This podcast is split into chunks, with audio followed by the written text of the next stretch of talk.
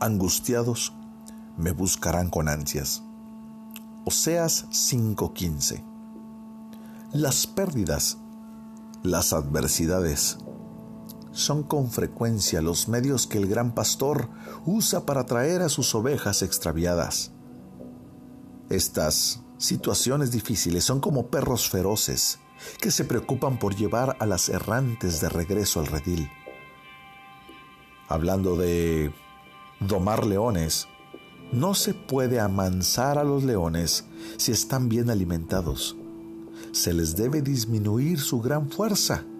Se debe achicar sus estómagos y entonces se someterán a la mano del domador. Con frecuencia, hemos visto a los cristianos rendirse en obediencia a la voluntad del Señor cuando llega la estrechez de alimento, cuando están bajo el arduo trabajo, cuando tienen abundancia de riquezas y de bienes, los que profesan llevan sus cabezas con demasiada altanería. Hablan muy jactanciosamente. Como David, se llegan a halagar a sí mismos. Mi montaña está firme, no tropezaré jamás. Cuando el cristiano se ha enriquecido, cuando el creyente tiene buena reputación, está saludable y tiene una familia feliz, permitimos con mucha frecuencia que el Señor eh, don seguridad carnal se siente a nuestra mesa. Pero si realmente somos hijos de Dios, entonces va a haber una vara preparada para nosotros. Espera un tiempo y quizás veas que su esencia, la esencia del engreído, del soberbio, se desvanece como un sueño Allá se va una porción de su hacienda, que pronto cambian las tierras de manos. Aquella deuda, esa cuenta deshonrosa, que pronto entran en tropel sus deudas. ¿Dónde va a terminar? Esto es un bendito signo de vida divina que cuando estos apuros ocurran uno detrás del otro, el cristiano comience a preocuparse por sus, inconsistencias y empieza a dirigirse a su Dios. Benditas son las olas que lavan al marinero sobre la roca de la salvación. Las pérdidas en los negocios a menudo son santificadas para el enriquecimiento de nuestras almas. Si el alma elegida no se dirige a su Señor con manos llenas, volverá vacía.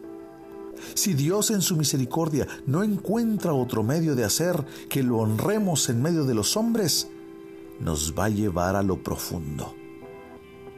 Si fracasamos en honrarlo, en el punto máximo, en el pináculo de nuestras riquezas, Él es Rey y nos llevará al valle de la pobreza.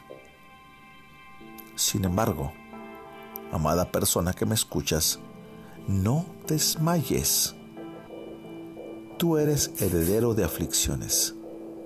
Cuando eres así, reprendido, más bien reconoce la mano amorosa que corrige y dice, me levantaré e iré a mi Padre. ¿Te acuerdas el Hijo pródigo en Lucas capítulo 15, versículo 18? Entró en razón, dice la Escritura significa que estuvo en un periodo de locura, significa que él estaba fuera de sí. Y cuando llegó el momento de escasear el alimento, la riqueza, cuando se fueron los amigos, justo cuando la salud empezaba a decaer, cuando hubo hambre, cuando nadie le tendía una mano, cuando se vio en tierra extraña, cuando se sintió alienado, fue el momento en que recordó la casa de su padre yo te digo a ti que me escuchas hoy, en este momento, ¿estás afianzado en tus riquezas, en tus habilidades, en tus dones? ¿Estás afianzado en tus pedazos de tierra, en tus ladrillos, en tus cuentas bancarias?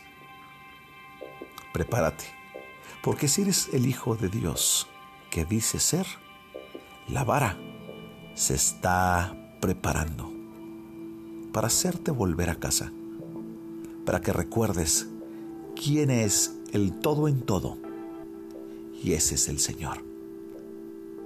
Ten esperanza.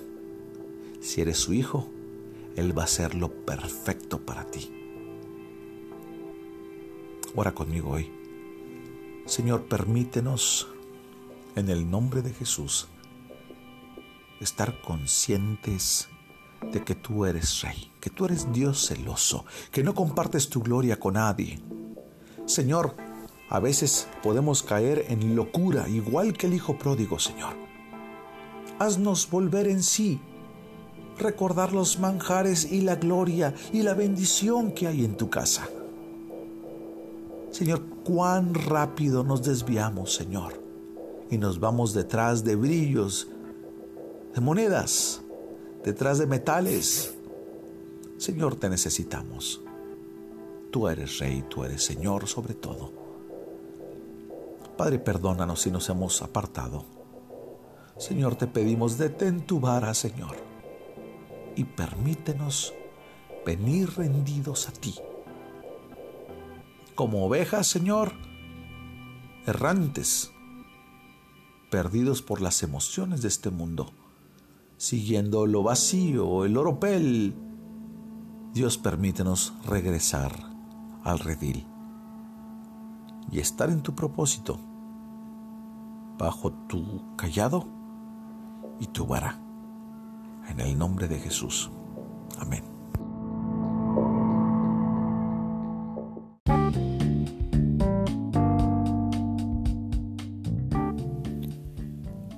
Esta es una obra clásica devocional de inspiración diaria por Charles Spurgeon, en la voz del pastor Esteban Reyes, desde Ciudad Juárez, Chihuahua, México.